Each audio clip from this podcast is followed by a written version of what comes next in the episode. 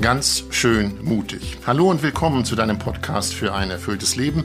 Mein Name ist Andreas Bohrmann. Ich bin alle zwei Wochen, das wissen einige von euch, mit Melanie Wolfers verabredet. Sie lebt in Wien, ist Philosophin, Theologin und Bestsellerautorin verschiedener Bücher. Melanie und ich reden in diesem Podcast miteinander über das Leben, über Facetten des Lebens. Doch bevor wir heute ins Gespräch kommen, haben Melanie und ich eine Bitte an euch. Deshalb erstmal Hallo Melanie. Hallo Andreas. Wir haben vor kurzem einjährigen Geburtstag gefeiert. Die wievielte Episode ist das heute? Die 30. Episode. Die 30.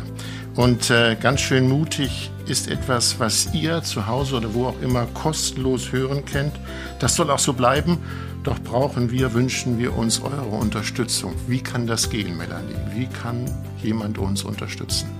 Ja, es wäre einfach ganz wunderbar, wenn ihr unsere Arbeit, das heißt die, die konkrete Fortführung des Podcasts, äh, unterstützt und unsere Arbeit wertschätzt. Das ist möglich, indem ihr monatlich einen kleinen oder größeren Beitrag ja, uns zukommen lasst. Ähm, das kann ein, die Höhe eines Cappuccinos sein von 2,50 Euro oder von 5 Euro oder 10 Euro im Monat.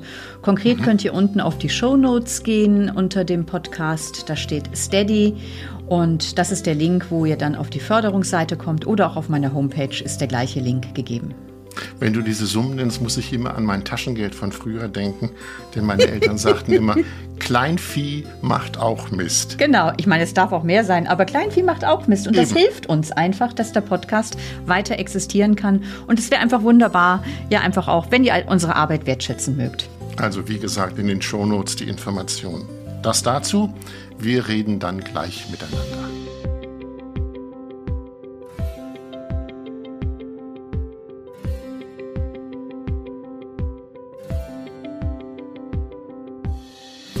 So, nochmal ein Hallo nach Wien. Hallo Melanie.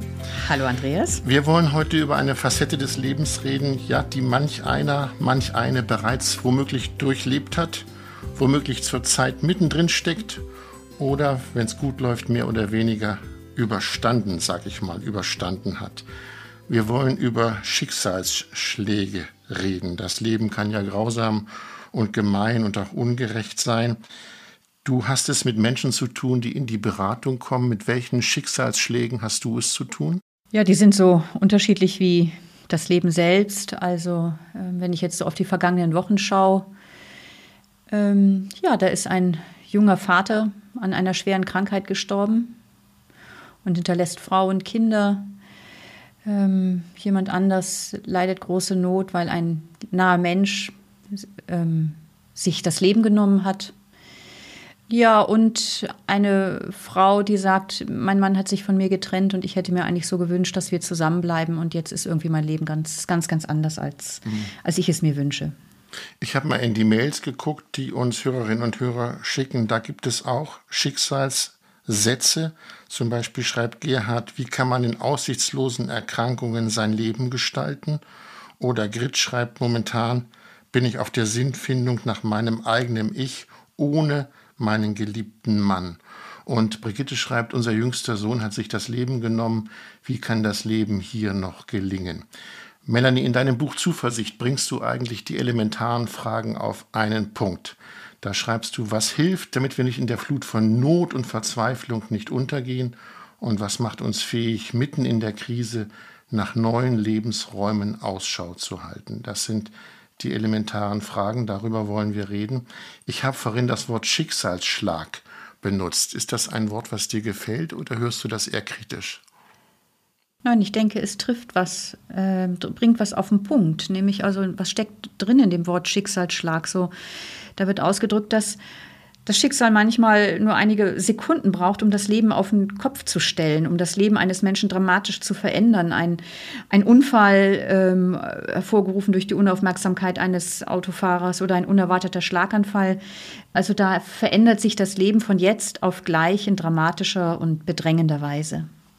Grit hat den schönen Satz geschrieben, schöner Satz, aber es ist ein Satz, der passt an dieser Stelle. Alles steht still, nichts ist mehr, wie es eben noch war.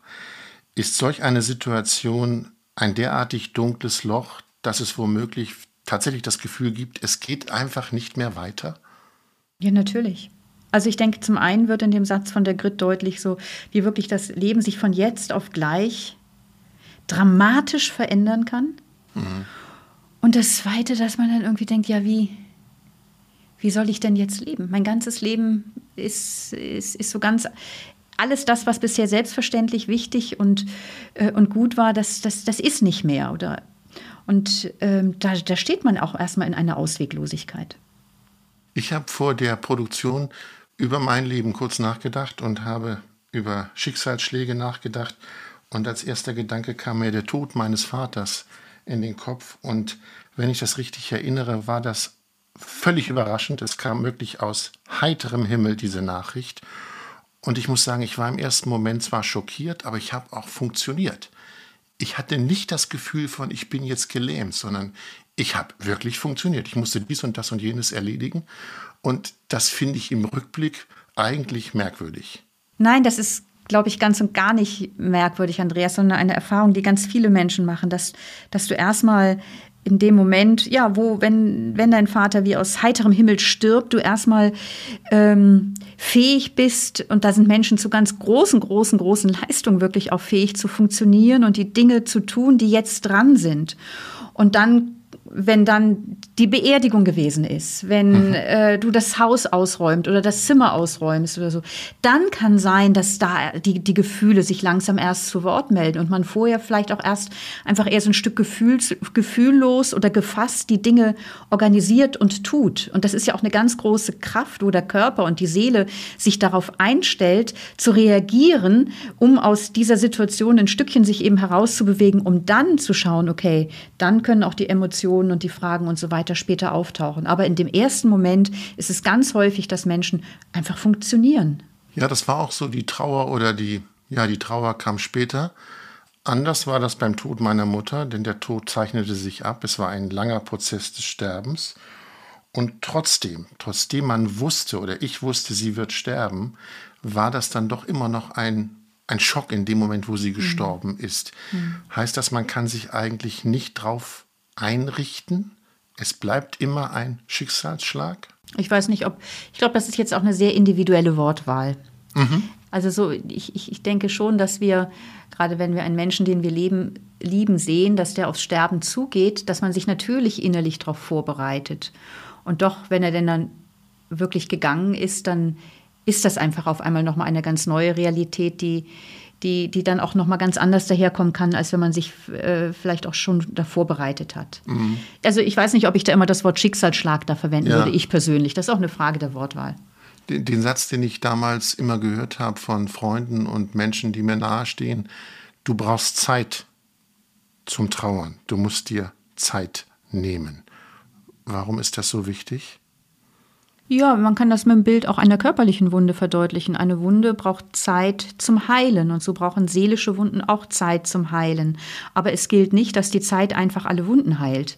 Wunden brauchen Zeit zum Heilen, aber es ist nicht so, dass einfach seelische Wunden von selber heilen. Es ist einfach auch eine Weise der inneren Arbeit, der Auseinandersetzung. Man redet ja auch gerne von Trauerarbeit oder eben einfach auch Gefühle durcharbeiten etc., worüber wir heute ja auch sprechen, die eben wichtig sind, um aus ja, um, um irgendwie neu leben zu lernen mit dieser neuen Situation, die so ganz anders ist als, als bislang. Hm, verlassen wir mal das Bild Schicksalsschlag und das Sterben eines Menschen. Es gibt ja andere Schicksalsschläge, das hast du vorhin schon erwähnt. Oft sagen Menschen, wenn man in einer Krise ist oder wenn etwas passiert, was nicht in den normalen Lebensfluss passt, äh, da ist auch eine Chance, ja. Diese Krise ist auch eine Chance. Mhm. Wie, wie, findest du solche Sätze, wenn Menschen. Ich höre sie ganz ambivalent. Also es hängt davon ab, da, ich glaube, da macht der Ton die Musik. Nämlich? Es stimmt natürlich, das haben sicher viele in ihrem Leben schon erfahren, dass, dass man durch Krisen hindurchgehen und auch reifen kann. Das ist möglich. Ähm, also von daher stimmt dieser Satz in einer Krise kann eine Chance liegen. Aber wenn ich jetzt mitten in der Krise bin und mir dann jemand sagt, du, daran liegt bestimmt eine Chance, äh, dann ist das einfach nur noch die nächste Ohrfeige zu dem, dass ich, dass ich gerade gar nicht ein noch ausweis. Das hilft dann in dem Moment nicht. Und ähm, das erinnert mich auch nochmal an so einen anderen Satz, der auch sehr gerne ge gesagt wird, so in unserer Gesellschaft, also auch eng damit verbunden, ja, alles hat eh sein Gutes, wirst schon noch sehen. Mhm. Und das halte ich tatsächlich für Blödsinn. Ist das eine Art Verdrängung? Nach dem Motto, es hat alles hat eh sein Gutes, heißt ja, lass das Schlechte mal, blende das mal aus, lass das mal weg. Ja, ich, ich glaube schon, dass das eine Weise sein kann, wenn Menschen das einem sagen, dass die einen natürlich irgendwie trösten wollen, aber auf der anderen Seite halten sich selber vielleicht gar nicht aus, äh, mich so leiden zu sehen oder jemanden so leiden zu sehen. Das ist dann eher so vielleicht wie so, wie so ein Schnuller, den man in jemanden in den Mund steckt, damit er aufhört zu weinen, mhm. anstatt dass ich wirklich in einer guten Art und Weise dem leidenden Menschen nahe bin. Also das ist ja, alles hat sein Gutes, das ist einfach, ich finde auch eine, eine rücksichtslose Siegermentalität. Also es stimmt einfach nicht. Ich, ich habe in den letzten Tagen nochmal mit, mit einem schwer depressiven Menschen Kontakt gehabt und wirklich eine chronische, schwere Depression. Da steckt überhaupt nichts Positives drin, da steckt kein Sinn drin. Das ist einfach nur leblose Finsternis und für viele erscheint es grausamer weiterzuleben als zu sterben in solch einer Situation. Also da gibt es nichts Gutes und da hilft nicht so ein Satz, der so, so auch von der positiven Psychologie oder der Resilienz Resilienzforschung zum Teil eben ein bisschen un, un oder auf jeden Fall unreflektiert rezipiert wird, sagen wir mal so. Wenn es tatsächlich nichts Gutes gibt, es ist alles dunkel um mich herum, was denn dann? Was dann tun? Also ich bleibe jetzt noch mal äh, so bei dem Punkt von, äh, von Trost. Du hast vorhin ja. gefragt, äh, ich glaube, es gibt einen, einen, einen falschen Trost. Ja, komm, wird schon wieder oder du wirst noch sehen, daraus kommt was Gutes raus. Aber ich glaube, es gibt auch ein, eine Art und Weise, wie wir Menschen beistehen können, die ein Stückchen stärkt. Und das, das ist ein echter und ein guter Trost. Und der Mensch ist existenziell trostbedürftig. Und wir müssen häufig das Unlösbare einfach aushalten. Und daher ist einfach ganz stark so die Erfahrung, angewiesen zu sein auf ein Du, auf ein menschliches Gegenüber, das mich sacht an der Schulter berührt, in den Arm nimmt, mir ein Glas Wasser gibt, einfach eine konkrete Hilfestellung oder ein, ein Taschentuch in die Hand drückt. Also ein Gegenüber, wo ich Nähe und Mitmenschlichkeit erfahre. Und manchmal ist es kein Mensch, sondern für manche ist es einfach auch ein Tier.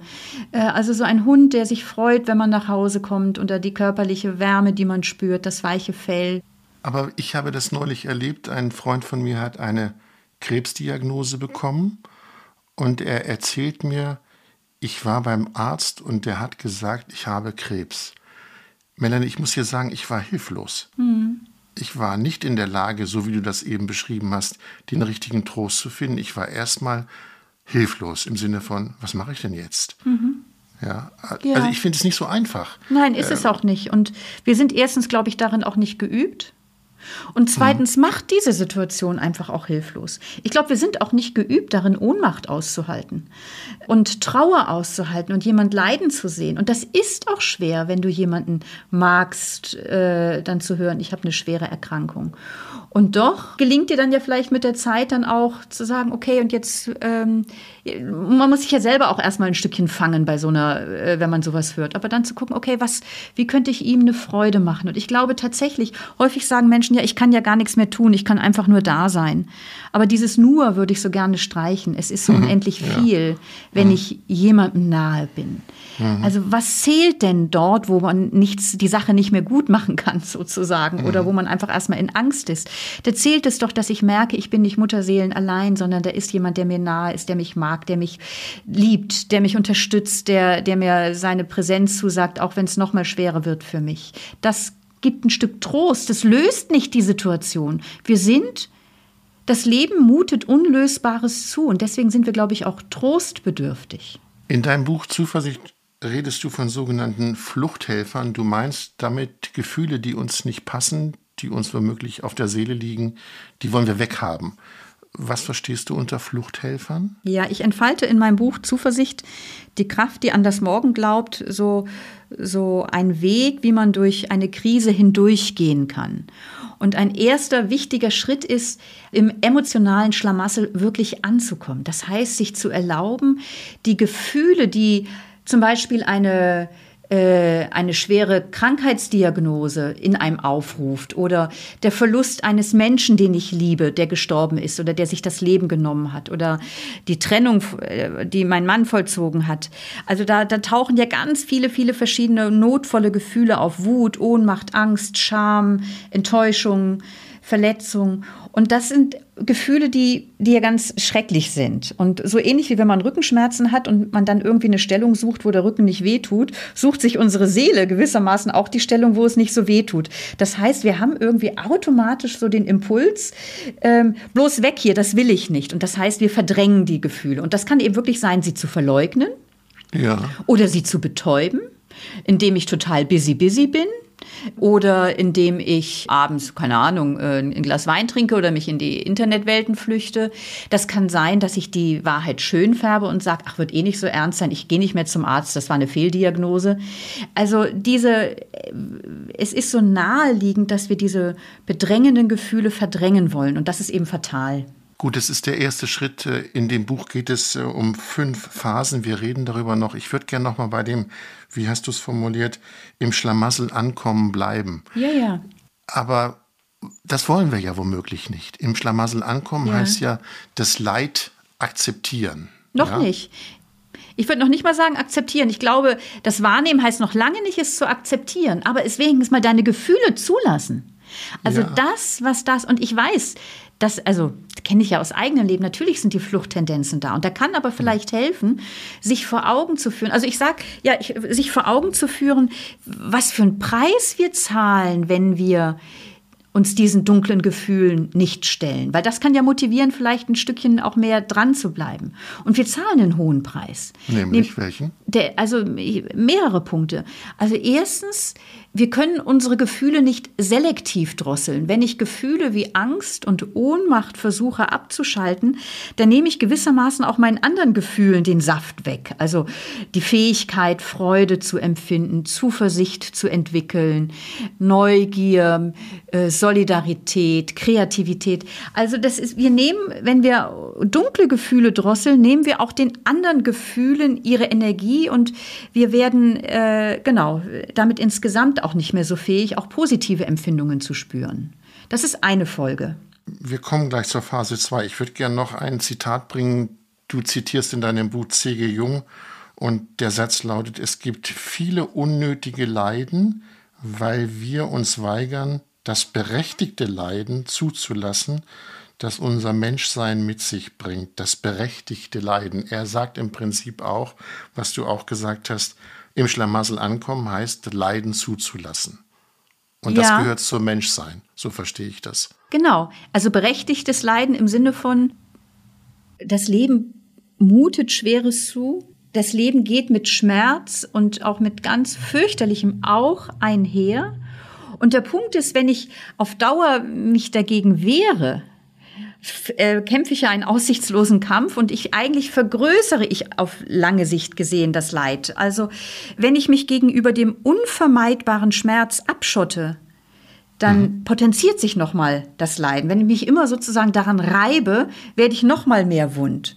Und deswegen ist so der Punkt im Schlamassel ankommen. Es hört sich paradox an, aber wenn ich mir wünsche, aus der qualvollen Situation herauszufinden, dann ist der erste entscheidende Schritt der, dass ich hineingehe sozusagen in die emotional bedrängende Situation.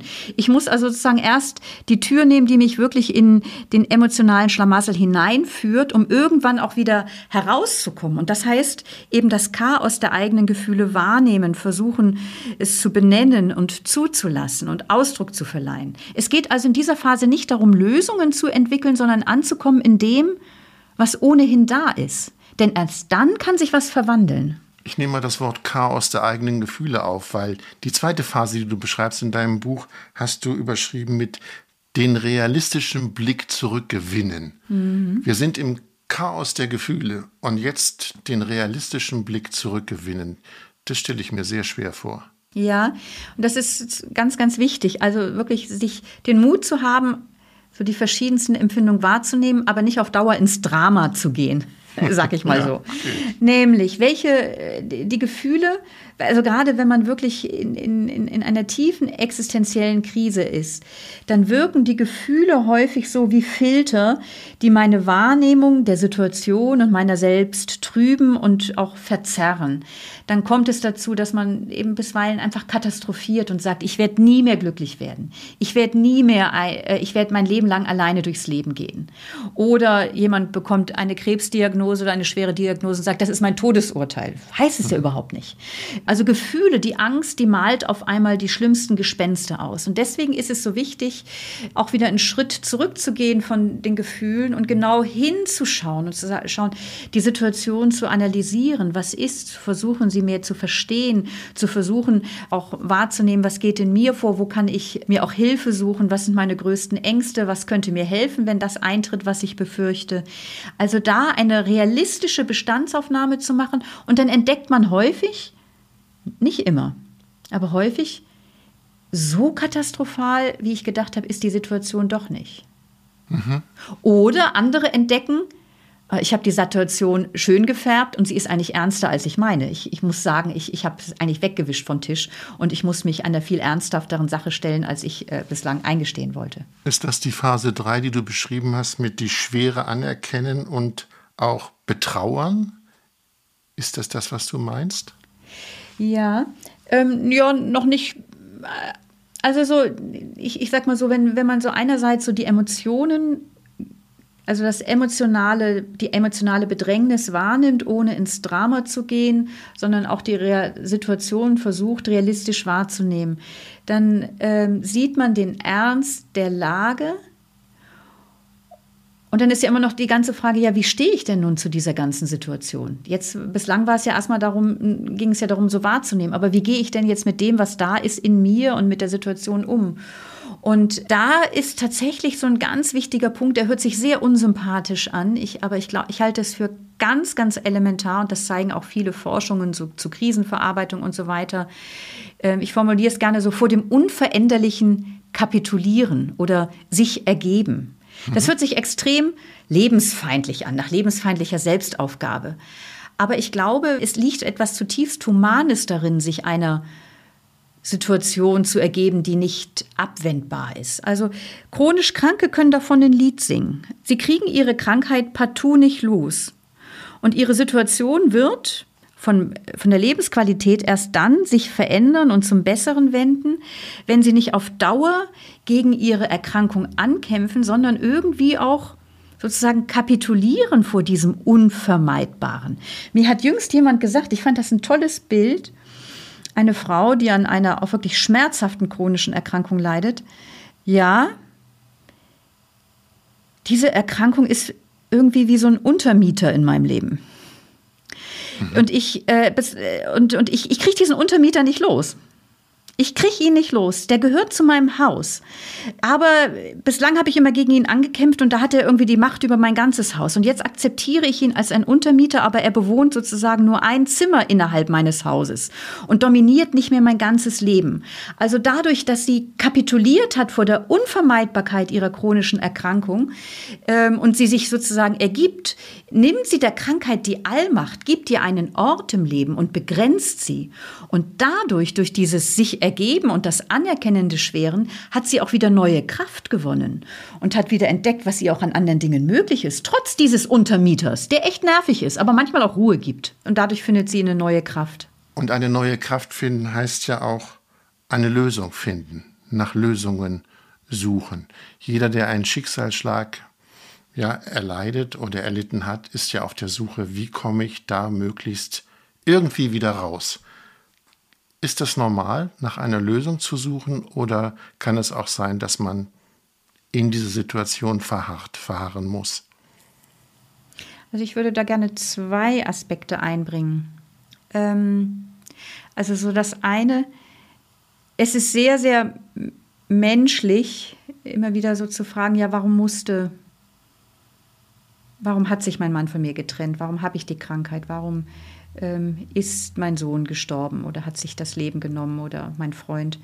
Aber diese Frage nach dem Warum, darauf gibt es einfach keine Antwort. Und es ist so, so hilfreich, wenn Menschen ähm, sozusagen die Perspektive wechseln können. Und das kann nur jeder Mensch für sich in seinem eigenen Rhythmus. Und das braucht manchmal vielleicht viele, viele, viele, viele Jahre, bis man dazu auch in der Lage ist, so die Perspektive zu wechseln, die der Viktor Frankl so stark benennt, diese kopernikanische Wende, weg vom Warum hin zum Wozu. Also so zu schauen, nicht zu fragen, Leben, warum mutest du mir das zu, sondern Wozu ruft mich jetzt das Leben? Wo gibt es jetzt Lebensmöglichkeiten für mich, die ich gestalten kann? Wozu fordert mich die Situation auf? Also so dieser Perspektivenwechsel kann ganz entscheidend sein.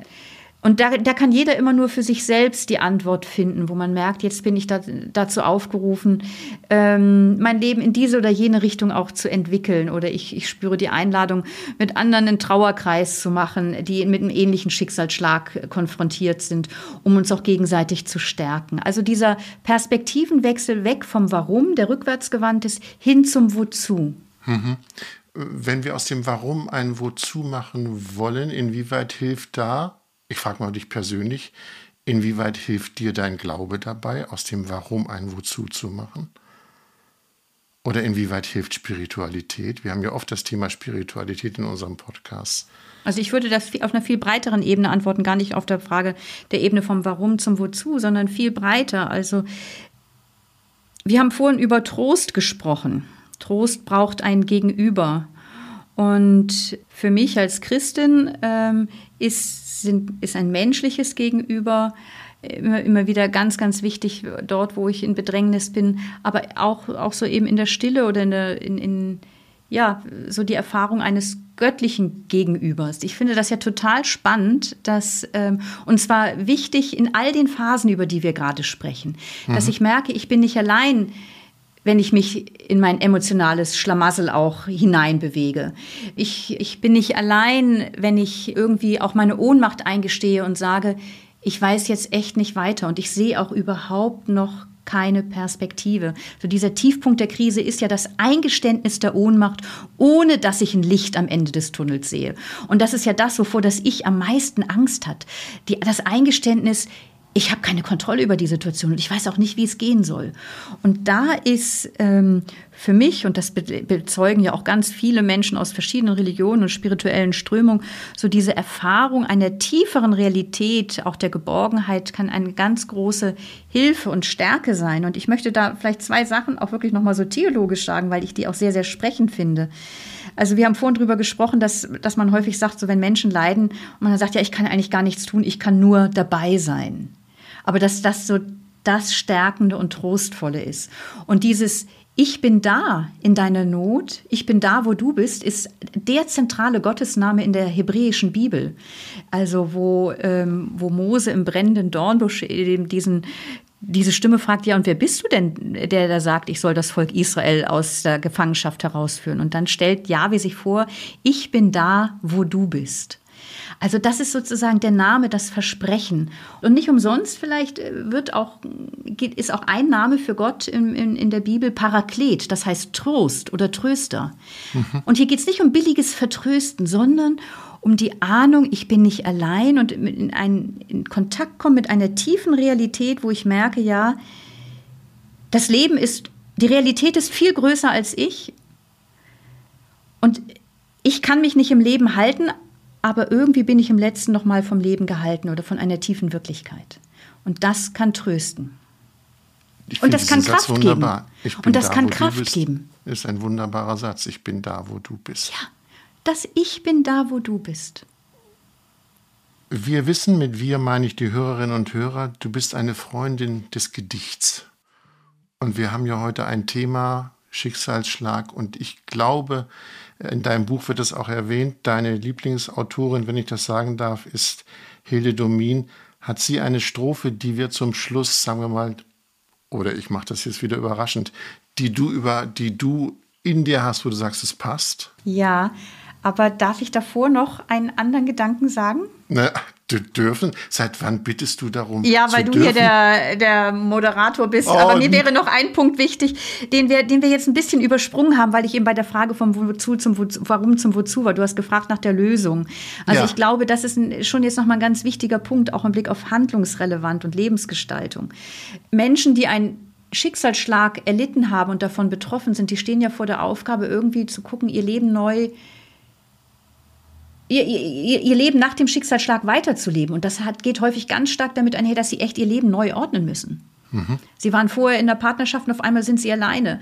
Ähm, oder ähm, vorher waren sie gesund und auf einmal haben sie einen Schlaganfall und müssen gerade mühsam lernen, laufen, überhaupt wieder gehen zu können. Also das ganze Leben ist auf den Kopf gestellt. Und da also so zu schauen, äh, eben auch zu gucken, eben nach was hilft mir mein Leben? Also wenn man durch diese, durch diese Schritte auch hindurchgegangen ist, über die wir gerade gesprochen haben, also im Schlamassel ankommen, den Realitätscheck, also so auch die zu kapitulieren, die Ohnmacht eingestehen. Und wenn sich dann was zeigt, und gerade auch in der Trauer zeigen sich manchmal dann auch nochmal neue Perspektiven, was das Leben denn doch auch noch bereithält. Und da zu gucken, wie kann ich das ergreifen? Und das hat dann was mit Lebensgestaltung zu tun, das hat was damit zu tun, vielleicht auch Rituale zu entwickeln, die auch, auch passen zu einem Weg der Trauer. Das hat was damit zu tun, zu schauen, ja, vielleicht entdeckt man das, äh, sagen ja viele nach einer schweren Erkrankung, dass sie auf einmal wieder so Dinge entdecken, die für sie ganz wesentlich waren, die aber untergegangen sind in ihrem Leben. Und jetzt sagen, okay, und ich fange jetzt an und nehme mir Zeit zum Fotografieren.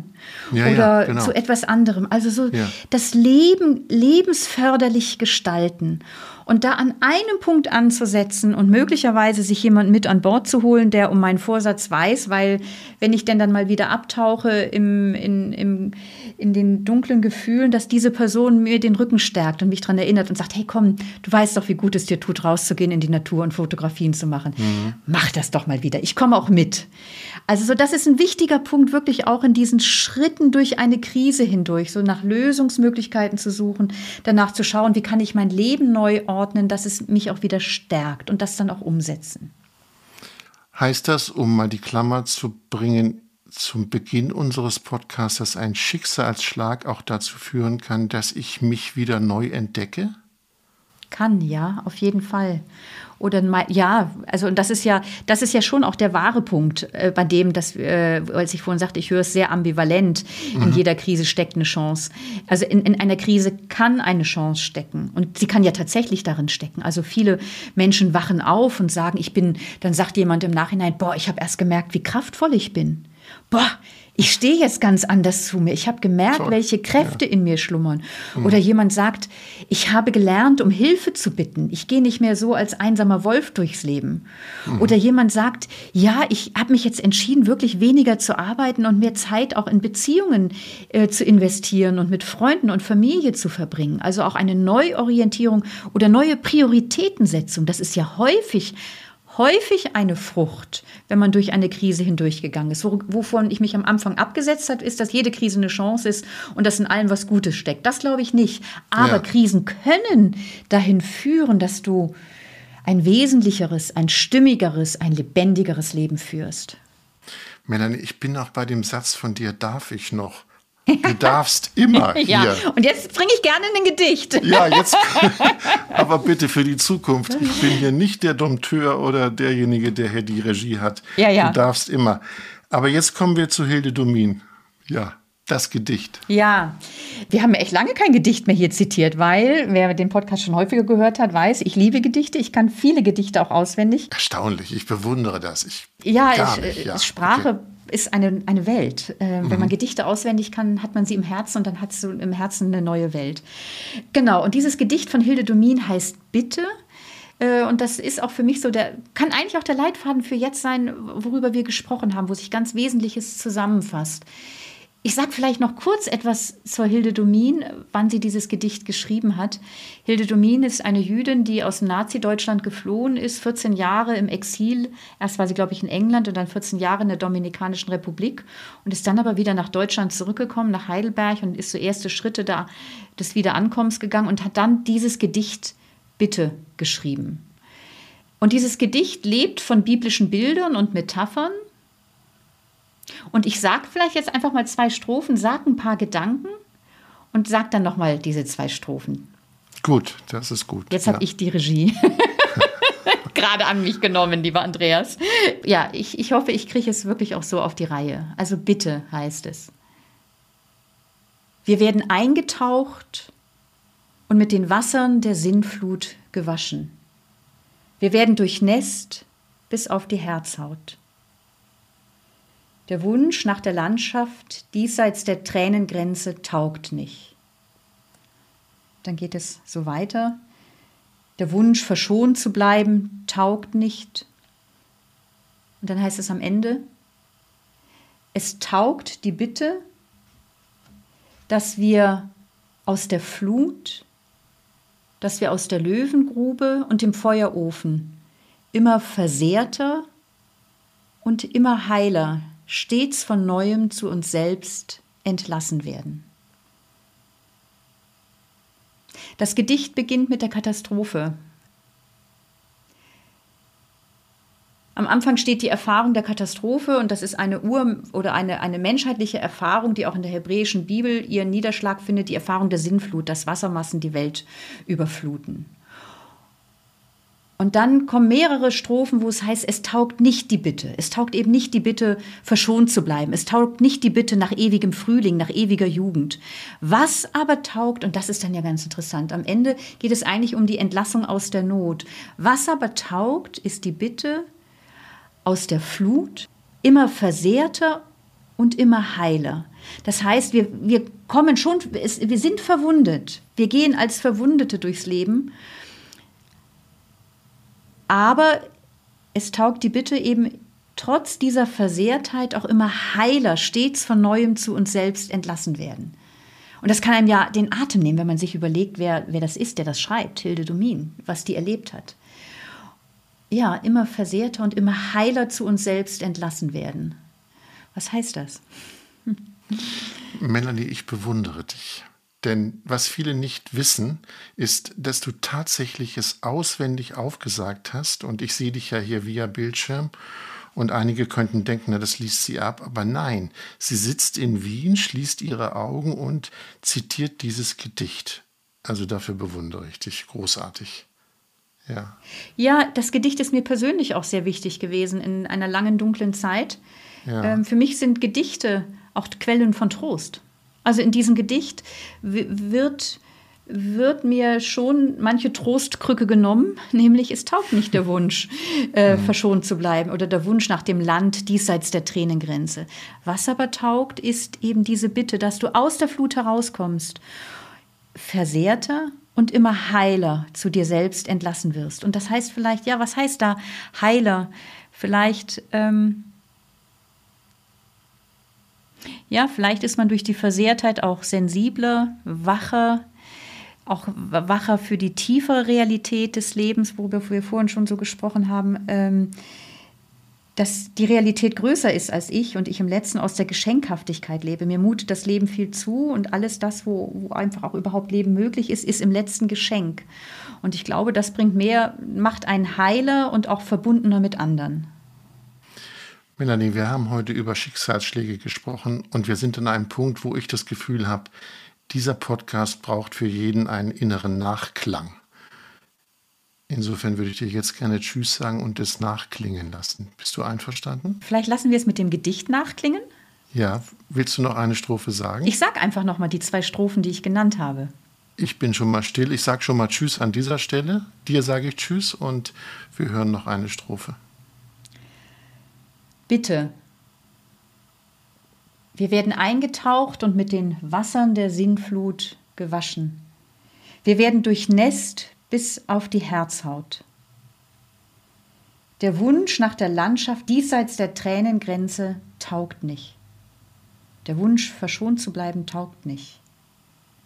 Es taugt die Bitte, dass wir aus der Flut, dass wir aus der Löwengrube und dem feurigen Ofen immer versehrter und immer heiler, stets von neuem zu uns selbst entlassen werden.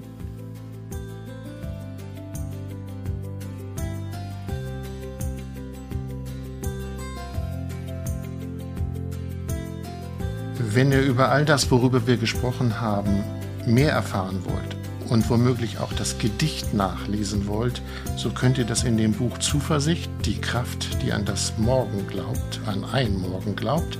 Und dieses Buch ist erschienen im Bene Verlag. Das war es im Prinzip für heute, doch dies noch, wollt ihr keine Folge verpassen, dann abonniert den Podcast in einer App eurer Wahl. Wir freuen uns über Kritik, Lob und auch geklickte Sternchen. Und wir freuen uns auch, wenn ihr uns schreibt. Was beschäftigt euch? Was liegt euch auf der Seele? Über welches Thema sollten wir mal reden? Dann schreibt uns an podcast.melaniewolfers.de. Weitere Informationen findet ihr auf der Website melaniewolfers.de. Eins habe ich noch vergessen, Stichwort Kleinvieh macht auch Mist. Wenn ihr uns unterstützen wollt, findet ihr auch das in den Show Notes. Wir hören uns wieder in zwei Wochen, dann heißt es wieder ganz schön mutig. Bis dahin, macht es gut. Tschüss.